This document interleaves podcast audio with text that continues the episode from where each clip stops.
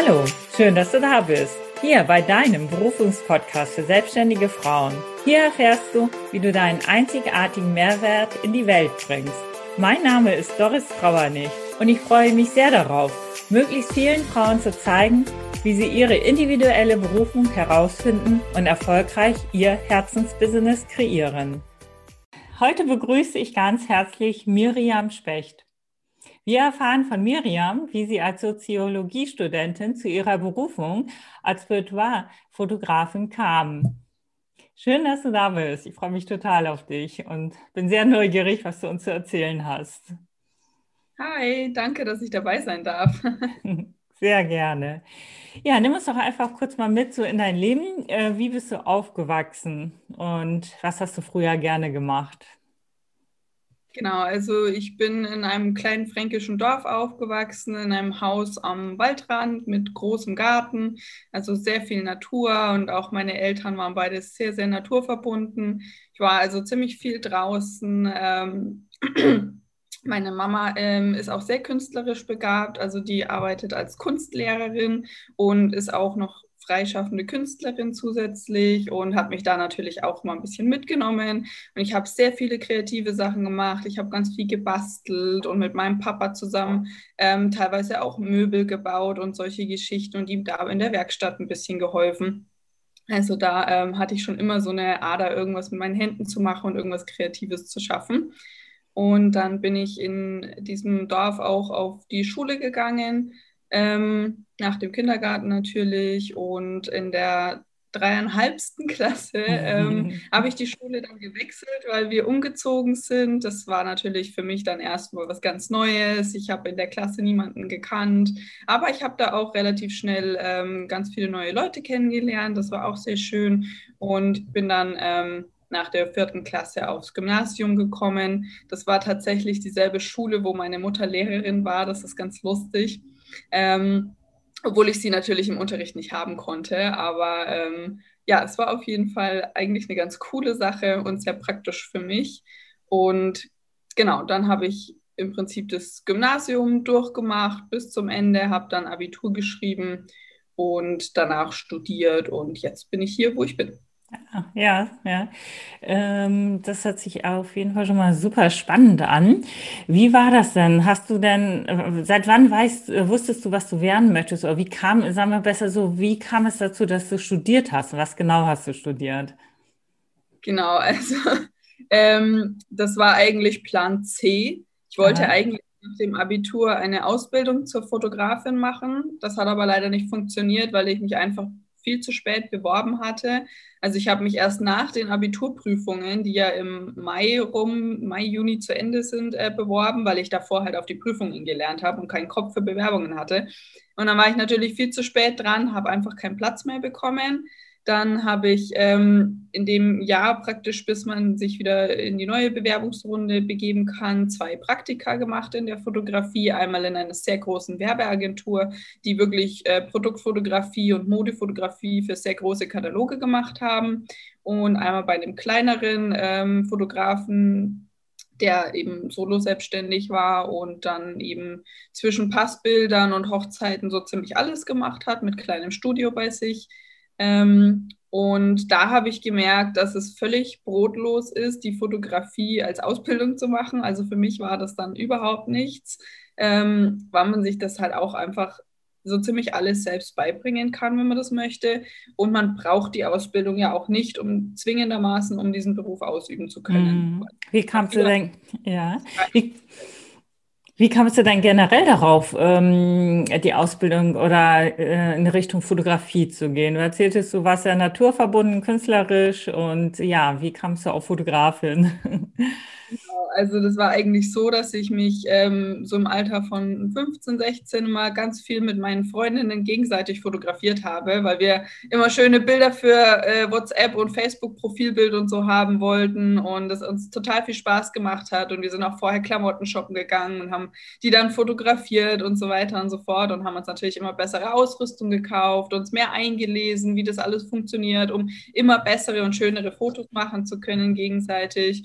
Und irgendwann habe ich eben auch angefangen, mal mir fremde Leute zu fotografieren, um noch mehr Übung zu bekommen. Und dann haben tatsächlich ähm, Bekannte von meiner Mama mich mal angefragt, ob ich nicht Familienfotos für sie machen könnte und sie würden mir auch Geld dafür geben. Und dann war ich erstmal total überrascht, so, ja, wie, ich kriege Geld dafür? Das ist irgendwie, also mit 18 oder so war das gerade, war das für mich noch komplett neu, dass ich da überhaupt irgendwie Geld dafür bekommen könnte. Und dann ähm, habe ich mir gedacht, ich ähm, melde mein Gewerbe an, falls das halt öfter vorkommen sollte, ja. dass wirklich alles in trockenen Tüchern ist. Ui. Und ich bin dann im Prinzip zur Fotografie gekommen und habe das immer weiter ausgebaut und immer dazu gelernt.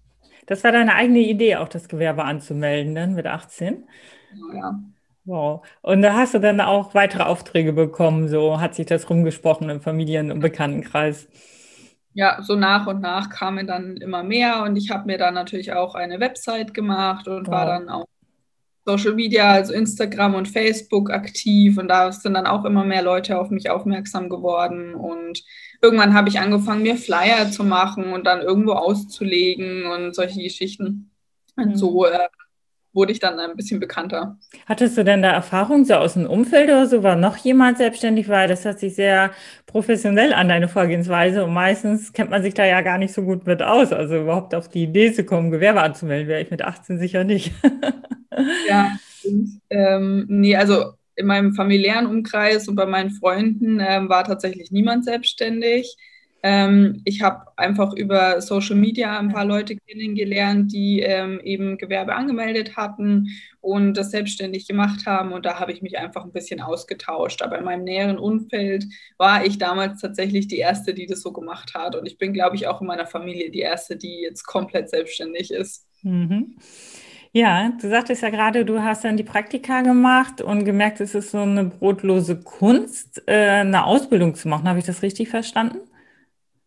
Genau, also einfach, weil die Ausbildung nicht zwingend nötig ist, um diesen Beruf auszuüben. Das ist ja nicht wie in anderen ähm, Ausbildungsberufen, wo man dann einen Meister machen muss, um überhaupt selbstständig arbeiten zu dürfen. Das ist bei der Fotografie nicht so.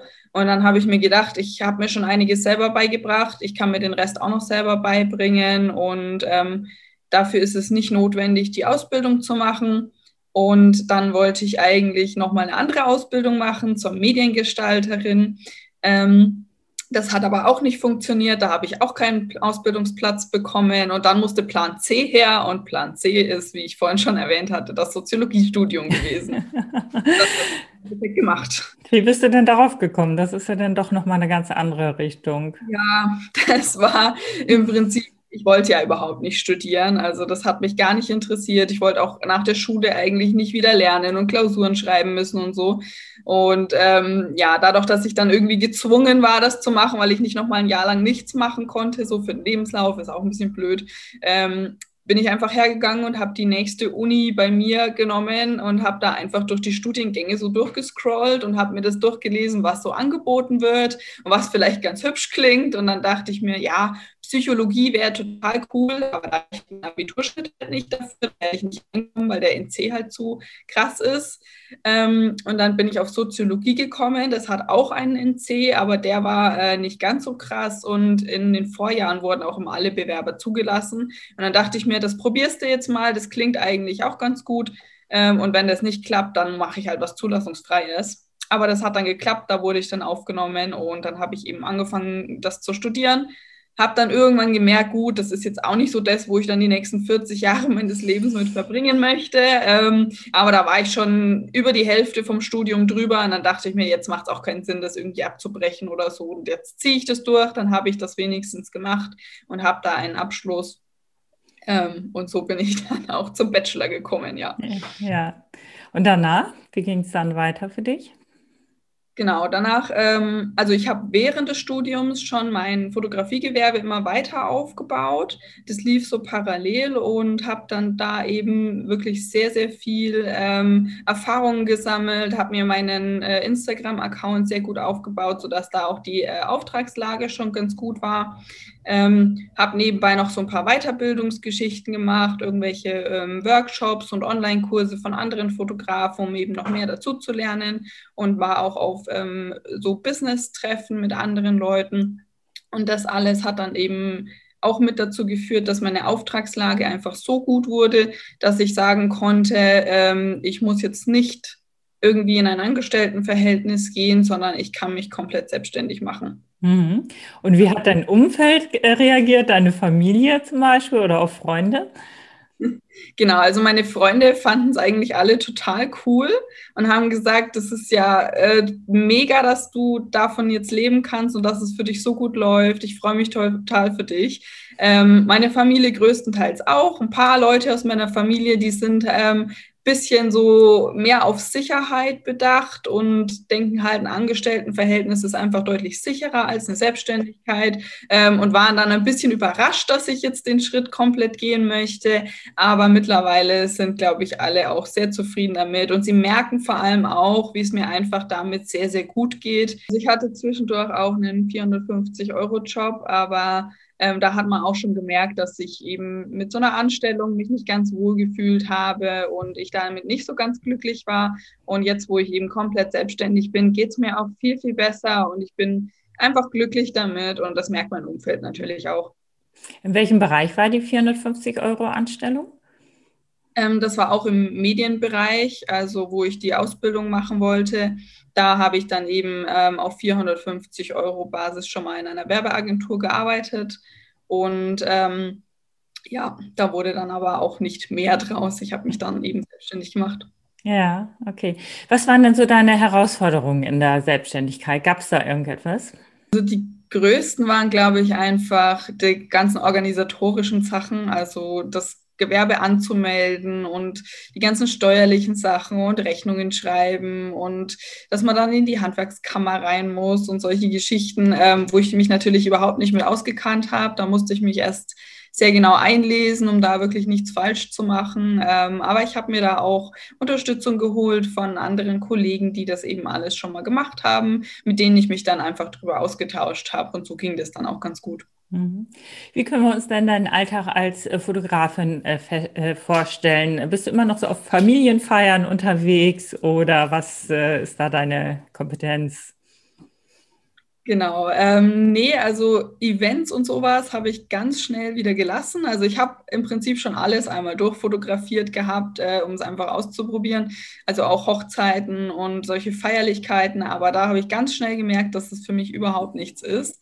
Ähm, und habe dann eben mit äh, Pärchenfotografie und Porträts und Babybauch und so weiter gemacht. Ähm, da war ich immer sehr, sehr viel draußen unterwegs und habe dann im Sonnenuntergang fotografiert und so weiter und so fort. Ähm, mittlerweile mache ich das aber auch nur noch ganz selten. Ich habe mich jetzt auf ein anderes Genre eben spezialisiert, das sich Boudoir-Fotografie nennt. Und da sieht der Alltag eigentlich so aus, dass wenn ich eine Kundin habe, dann bereite ich ähm, vorher mein Atelier vor. Also ich habe einen eigenen Raum dafür, den ich nutzen kann, der auch perfekt darauf eingerichtet ist. Also da steht dann ein Bett drin und ein Sofa und ein großer Spiegel und schöne Teppiche und so weiter und so fort. Ähm, das bereite ich dann vor. Also da stelle ich ein bisschen Essen und Getränke bereit und mache natürlich alles nochmal sauber, lüfte durch, richte das Bett her, suche vielleicht schon mal Outfits raus, die für die Kundin schön sein sollten, weil ich eben auch ähm, eine Shooting-Garderobe zur Verfügung stelle, wo man sich bei mir dann Outfits leihen kann, die man für das Shooting verwenden möchte. Und dann kommt meine Kundin, dann kann es entweder sein, dass ähm, ein Styling dazu gebucht ist oder eben nicht. Falls ein Styling dazu gebucht ist, dann ähm, kommt auch noch eine Stylistin dazu, die erstmal Haare und Make-up für meine Kundin macht und sie einfach ein bisschen verwöhnt und ähm, aufhübscht. Und dann ähm, fotografiere ich meine Kundin natürlich. Das dauert meistens insgesamt so drei Stunden mit Styling. Und ähm, genau, wenn meine Kundin dann fertig ist, dann schicke ich sie wieder nach Hause und ähm, mache mich danach direkt an den PC, um die Dateien zu sichern, dass da auch auf gar keinen Fall was verloren geht. Und meistens kann ich es auch überhaupt nicht abwarten, schon mal durchzugucken, weil ich immer so begeistert bin von den ganzen Fotos und die Ergebnisse dann gerne nochmal auf dem großen Bildschirm anschaue. Und ähm, genau, dann geht es natürlich auch irgendwann in die Nachbearbeitung von den ganzen Fotos. Ähm, da mache ich mir immer so eine kleine Auswahl, die bearbeite ich dann und die wird dann an einem zweiten Termin meiner Kundin präsentiert. Und je nachdem, ob natürlich ein Shooting-Tag ist, wie ich es gerade beschrieben habe, oder ähm, ein Tag ohne Termine ist, wo ich dann wirklich viel Organisatorisches mache oder Telefonate mit meinen Interessentinnen führe. Oder es ist eine Bildpräsentation, wo ich dann eben ähm, die vorbereiten muss, wo ich dann die ganzen äh, Bilder ausgedruckt eben präsentiere und die ähm, Verpackungen für meine Kundinnen schon vorbereite und dann eben der Kundin ihre Fotos äh, zeigen kann, wenn sie dann zu mir kommt. Mhm. Genau, also es ist eigentlich relativ abwechslungsreich. Ich habe jeden Tag ähm, was anderes zu tun. Manchmal sehe ich irgendwelche Leute, manchmal arbeite ich auch nur komplett für mich und sitze dann am PC. Aber es macht echt total viel Spaß, weil es eigentlich wirklich sehr abwechslungsreich ist.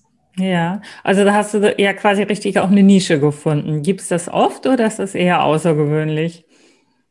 Genau, also es ist auf jeden Fall äh, speziell und ich bin auch ähm, darauf wirklich jetzt sehr spezialisiert und biete auch nichts anderes mehr an, so wirklich. Ähm, so spezialisiert kenne ich nur wenige, die das machen. Es gibt natürlich äh, einige Kollegen, die es zusätzlich anbieten, die dann aber eben auch noch Hochzeiten und Pärchen und Neugeborene und sowas fotografieren, die eben so ähm, einfach mal das komplette Paket anbieten. So spezialisiert wie ich es mache, ähm, gibt es nicht ganz so viele, die das machen, aber ich sehe, dass es immer mehr im Kommen ist. Also mhm. es machen jetzt auch viel mehr Kolleginnen und Kollegen so, dass sie sich da immer ausprobieren oder das noch zusätzlich anbieten und sich dann eben nach und nach eben auch darauf spezialisieren. Mhm. Was siehst du da für einen Vorteil, dass du dich darauf äh, spezialisiert hast und nicht auch alles andere noch anbietest? Genau, also ähm, erstens ist es natürlich so, dass ich dadurch, dass ich sehr spezialisiert bin, ähm, mein Marketing darauf ausrichten kann. Also ich kann wirklich meine komplette Kommunikation nur auf Boudoir-Fotografie ausrichten und habe da eine Zielgruppe für Boudoir-Fotografie, die ich gezielt ansprechen kann. Wenn ich jetzt auch noch zusätzlich Neugeborene fotografieren würde oder Hochzeiten, das sind komplett unterschiedliche Zielgruppen, mhm. die man einem Account oder einer Webseite zum Beispiel sehr schlecht ansprechen kann. Und dadurch, dass ich wirklich nur dieses eine Genre mache, kann ich mit meinen ganzen ähm, Accounts und Seiten und Printwerbung diese eine Zielgruppe einfach perfekt ansprechen. Und das nächste ist natürlich, dass ich ähm, durch meine Spezialisierung in dem Bereich auch einfach als Expertin gesehen werde, mhm. weil ich nur das anbiete und das dann sehr, sehr, sehr, sehr gut kann. Ja. Wenn man natürlich sehr, sehr viele verschiedene Sachen macht, kann es sein, dass man nicht so diese Expertenstellung hat ähm, in einem dieser Bereiche. Genau, das sind so die zwei Sachen, mhm. die ich und, sehe. und die Frauen, das sind ja dann auch nur Frauen, oder? Wo kommen die her? Äh, überregional oder regional eher? Genau, also ich fotografiere hauptsächlich Frauen, Männer ganz, ganz selten mal, aber die fragen tatsächlich auch kaum an. Mhm. ich weiß nicht, sich nicht so trauen. Ähm, vielleicht, weil sie auch auf meinen Accounts oder auf meiner Website hauptsächlich Frauen sehen. Ähm, Genau, aber meine Kundinnen, die kommen äh, aus den unterschiedlichsten Regionen. Also manche kommen hier aus dem Umkreis bei mir. Es kommen aber auch welche, die fahren mal drei Stunden. Jetzt habe ich letztens Buchungen bekommen. Ähm, die fahren praktisch aus dem ganz anderen Ende von Deutschland zu mir ähm, und fahren dann so sechs, sieben Stunden zu mir und ähm, buchen sich sogar hier in der Nähe eine Übernachtung, um sich äh, von mir fotografieren zu lassen. Und das ist für mich echt eine Ehre. Ich weiß auch gar nicht, ähm, ich kann das noch nicht so ganz glauben. Es ist wirklich einfach ein sehr äh, krasses Gefühl für mich. Aber ich fühle mich total geehrt und bin so dankbar, dass ähm, meine Kundinnen von überall her zu mir kommen. Wie lange machst du das jetzt? Also mit dieser Spezialisierung auch?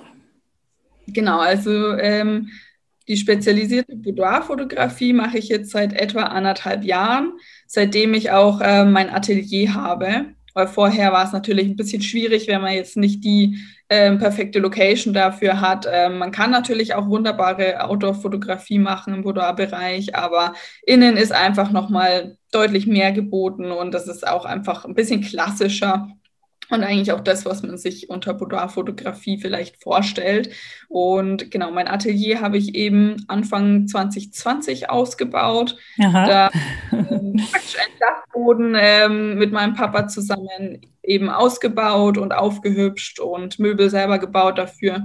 Und seitdem ich diese Location habe, äh, bin ich auch komplett auf dieses Genre spezialisiert, weil sich es eben sehr dafür anbietet. Mhm. Also das heißt, wenn ich das richtig verstehe, du hast auch erstmal Geld verdient und dann äh, hast du investiert, ähm, also du hast vorher schon investiert in dich selber, im halt, um dich weiterzubilden in diesem Bereich, um besser zu werden. Und dann hast du auch nochmal in die Räumlichkeiten investiert. Genau, ja. Also ich habe ja ähm, schon seit fünf Jahren in etwa jetzt mein Gewerbe angemeldet und seitdem habe ich natürlich auch damit immer wieder was verdient und habe mir das eigentlich alles immer komplett zur Seite gelegt. Ähm, neben dem Studium habe ich natürlich ähm, noch Unterstützung bekommen und so weiter.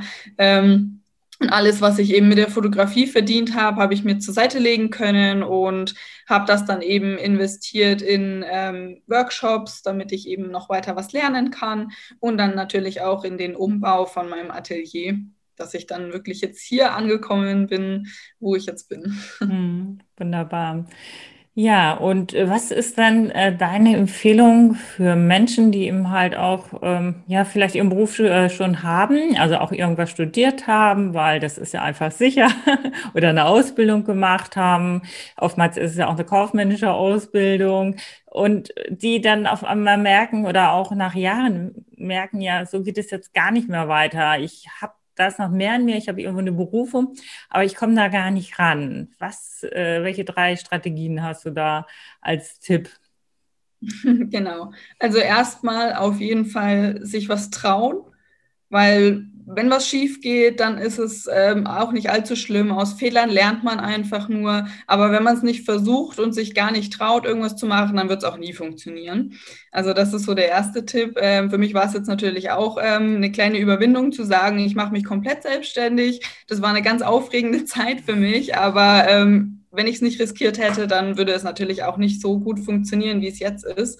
Ähm, das nächste ist, ähm, sucht euch einfach Unterstützung, schaut, wer macht es vielleicht schon so, wie ihr das auch gerne machen würdet. Fragt die Leute einfach, ähm, schreibt sie an. Die meisten sind super nett und äh, helfen dann auch gerne und geben ein paar Tipps und sagen was dazu. Das ist auch super wichtig. Einfach ein bisschen in den Austausch zu gehen und sich ein bisschen Netzwerk aufzubauen aus Leuten, die einem eben helfen können und wo man vielleicht selber dann auch mal ein bisschen helfen kann. Ähm, genau, und die dritte Strategie ist im Prinzip einfach dran zu glauben, dass es funktioniert. Das finde ich das Wichtigste. Das ist dieses Gesetz der Anziehung. Wenn man dran glaubt, dass es funktioniert, dann wird es auch funktionieren. Und das ähm, trifft bei mir einfach auch so oft zu. Und es ist einfach eine diese positive Einstellung, die dann natürlich auch nach außen ausgestrahlt wird, ähm, die dann natürlich auch die Kunden irgendwie erreicht. Wenn man selber einfach an sich glaubt, dass es funktioniert, dann wird es auch funktionieren. Woher hast du denn diese positive Ausstrahlung? War die schon immer da, dass du immer an dich geglaubt hast, gedacht hast, ja, ich bin richtig gut und ich mache das jetzt und es wird funktionieren? natürlich nicht. Natürlich nicht. Ich habe äh, gerade in der Schulzeit habe ich relativ viel auch an mir gezweifelt. Bestes Beispiel dafür ist ähm, ein Abend vor der Mathe-Klausur. Mathe war mein Hassfach. Ich war da ganz schlecht drin. Ähm, einen Abend vor der Mathe-Klausur lag ich wirklich heulend im Bett und habe gesagt, ich kann das nicht, ich schaffe das nicht, das ist unmöglich. Und was habe ich geschrieben? Eine 5. Das war mhm. natürlich klar. Und wenn ich aber mich vorbereitet habe und gesagt habe, okay, ich kann vielleicht nicht alles, ähm, aber ich kann den Teil sehr gut, da habe ich mich für vorbereitet, das wird reichen. Und dann bin ich so in die Klausur reingegangen und habe sie geschrieben, dann ist eine deutlich bessere Note äh, dabei rausgekommen, als wenn man sich immer sagt, dass man es nicht kann. Also das war bei mir jetzt äh, auch noch nicht immer so. Aber da ähm, hat natürlich auch mein Umfeld mich äh, stark geprägt. Ich habe da mit verschiedensten Leuten einfach gesprochen, habe mich inspirieren lassen von unterschiedlichen Leuten, teilweise auch auf äh, eben so Online-Seminaren oder ähm, persönlichen Treffen und habe da einfach für mich so eine Mischung aus ganz vielen verschiedenen Meinungen eben zusammengebildet, die äh, für mich einfach sehr ähm, ja, logisch klingt, sehr gut klingt und die ich eben so leben möchte. Deswegen finde ich eben auch die Kommunikation und den Austausch so wichtig, weil man immer von anderen Leuten lernen kann. Mhm. Was habe ich dich noch nicht gefragt, was du uns noch gerne erzählen möchtest? Das ist eine sehr gute Frage. ich bin zum Beispiel nicht ganz sicher, da wir hier immer von Boudoir-Fotografie sprechen, ob wirklich jeder überhaupt weiß, was Boudoir-Fotografie ist. Erzähl das gerne einmal. genau. Ähm, also Boudoir-Fotografie ist ein äh, sehr, sehr sinnliches Genre der Fotografie. Also da geht es ähm, zum Beispiel um Dessous-Fotos, aber auch Aktfotos. Es muss aber nicht unbedingt viel Haut gezeigt werden. Man kann das auch einfach im Kuschelpulli machen. Es geht einfach um die Sinnlichkeit und mir persönlich geht es auch darum, ähm, den Frauen einfach zu zeigen, dass sie sinnlich sind und dass sie schön sind, so wie sie sind, egal welches Alter sie haben, egal welche Figur sie haben, weil einfach alle Frauen schön sind. Und das Allerwichtigste ist, unfotogen gibt es nicht. Mhm. Schön. Genau. Wo siehst du dich denn so in der Zukunft? Also in 20, 30 Jahren zum Beispiel. Hast du da ein Bild schon, wo du irgendwo mal hin willst, wo du irgendwo, wo du sein möchtest, was du dann machst? Genau, also pff 30 Jahre habe ich jetzt, glaube ich, noch nicht vorausgeplant. Ähm, die nächsten Schritte sind auf jeden Fall, dass ich mir äh, eine eigene Immobilie anschaffen möchte, die eben auch perfekt auf meine Fotografie ausgelegt ist. Also ich hätte gern so eine große Halle, die so loftartig ähm, dann eben aufgebaut ist, wo ich dann auch mir einen ganz großen Teil als Atelier eben machen kann und ähm, zusätzlich dann eben noch einen kleinen Bereich für mich habe, wo ich dann eben direkt wohnen kann, weil das super praktisch ist, wenn man halt nicht erst ewig zum Studio hinfahren muss, sondern das eben bei sich dran hat. Das ist bei mir jetzt gerade auch so und das möchte ich auf gar keinen Fall vermissen. Ähm, also da ist auf jeden Fall das Ziel, eben mir so eine große eigene Immobilie ähm, anzuschaffen und dann da eben noch weiter fotografieren zu können, noch ein bisschen besser fotografieren zu können, mehr Möglichkeiten zu haben, meinen Kundinnen ein noch exklusiveres Erlebnis bieten zu können. Und ja, ich möchte das unbedingt weitermachen. Und irgendwann möchte ich dann auch in die Richtung gehen, äh, anderen Fotografinnen oder angehenden Fotografinnen ähm, Unterstützung zu bieten in Form von Workshops, Coachings und eben einfach meine Erfahrungen weiterzugeben und ähm, auch andere Fotografinnen von diesem Genre zu überzeugen, dass es einfach noch deutlich mehr gibt, die das machen, damit wir den ganzen Frauen zeigen können, wie schön sie eigentlich sind. Eine wunderschöne Vision. Wie äh, kommst du darauf? Also, äh, das finde ich recht ungewöhnlich. Du bist ja noch sehr jung, dass du schon diese Vision auch hast. Genau, also die Vision jetzt von der Immobilie oder? Ja, generell von beiden, also von allem. Das gehört ja irgendwie auch zusammen. Genau, also ähm, ja, die Immobilie ist im Prinzip erst jetzt, seitdem ich mein Atelier hier habe, entstanden, dass ich mich da einfach in Zukunft vergrößern möchte. Außerdem ist es im Moment natürlich ein Mietobjekt, was ich hier habe. Ähm, und auf Dauer wäre es einfach schön, auch Richtung Altersvorsorge eher was Eigenes zu haben. Und ich hätte natürlich auch gern noch ein bisschen mehr Platz. Mir geht der Platz oben ein bisschen aus bei mir. Ähm, gerade mit meiner Shooting-Garderobe, die wächst und wächst und wächst. Und ähm, ja, irgendwo bringe ich die Sachen natürlich nicht mehr unter. Und ähm, deswegen äh, möchte ich mich da auf jeden Fall vergrößern. Und ich bin sowieso immer ähm, ein Mensch, der ähm, nicht stehen bleiben möchte, sondern sich wirklich immer verbessern möchte und noch äh, weiterbilden möchte, sei es jetzt äh, vom Lernen oder eben dann von den Möglichkeiten. Deswegen äh, möchte ich da auf jeden Fall dann auch einfach noch weiterkommen, sage ich mal. Ja. Und ähm, genau die andere Vision, die ich eben habe, den Frauen zu zeigen, dass sie schön sind, ähm, da bin ich eigentlich tatsächlich über meine eigenen Erfahrungen drauf gekommen, weil ich selber äh, früher mit mir auch nicht hundertprozentig zufrieden bin. Ich meine, das bin ich auch jetzt nicht. Das wird wahrscheinlich nie jemand sein. Das ist ganz normal. Aber ähm, ich habe früher zum Beispiel meine Ohren fürchterlich gehasst, weil sie äh, ja, ich habe mir eingebildet, dass sie sehr groß sind, dass sie abstehen. Ähm, ich habe früher nie einen Zopf getragen und solche Geschichten. Und ich stand aber selber auch schon sehr lange, sehr gerne vor der Kamera, eben bei anderen Fotografen. Das hat sich eben dann auch entwickelt, als ich äh, mal andere Leute fotografiert habe und in die Community reingekommen bin. Und dann habe ich mich eben auch mal vor die Kamera gestellt und das hat mir selber auch sehr geholfen, ähm, mich selber zu akzeptieren und eben auf den Fotos dann teilweise zu sehen, meine Ohren sind überhaupt nicht schlimm, die sehen eigentlich total toll aus. Aber man sieht es halt aus dieser Perspektive selber nicht, weil man sich selber eigentlich nur im Spiegel anschauen kann oder eben auf Fotos. Und die Fotos zeigen einen dann doch nochmal aus einer anderen Perspektive, als man es selbst sehen kann. Und das habe ich eben an mir selber erfahren und gemerkt und ähm, habe das dann eben in meine Fotografie mit aufgenommen, dass ich diese Erfahrung eben einfach auch anderen Frauen geben möchte, weil es mir selber sehr, sehr viel gebracht hat. Hm, wundervoll. ja, den Schluss des Interviews überlasse ich gerne dir. Wo finden wir dich denn am besten, Miriam? Genau, also ähm, ja, wer mehr über mich erfahren möchte, der darf sehr gerne meine Webseite besuchen. Die findet man unter www.miriamspecht.de oder eben auch auf meinen Social Media Kanälen. Ähm, am besten einfach Miriam Specht eingeben, dann findet man mich eigentlich sowohl auf Facebook, Instagram als auch TikTok.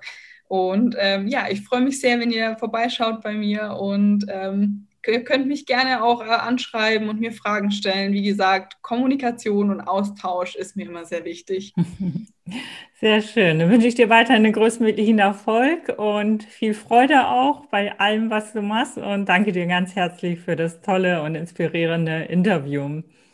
Ja, vielen Dank. Und es hat mich sehr gefreut, dass ich dabei sein durfte. Hat echt viel Spaß gemacht. Hm, das freut mich. Tschüss. Tschüss.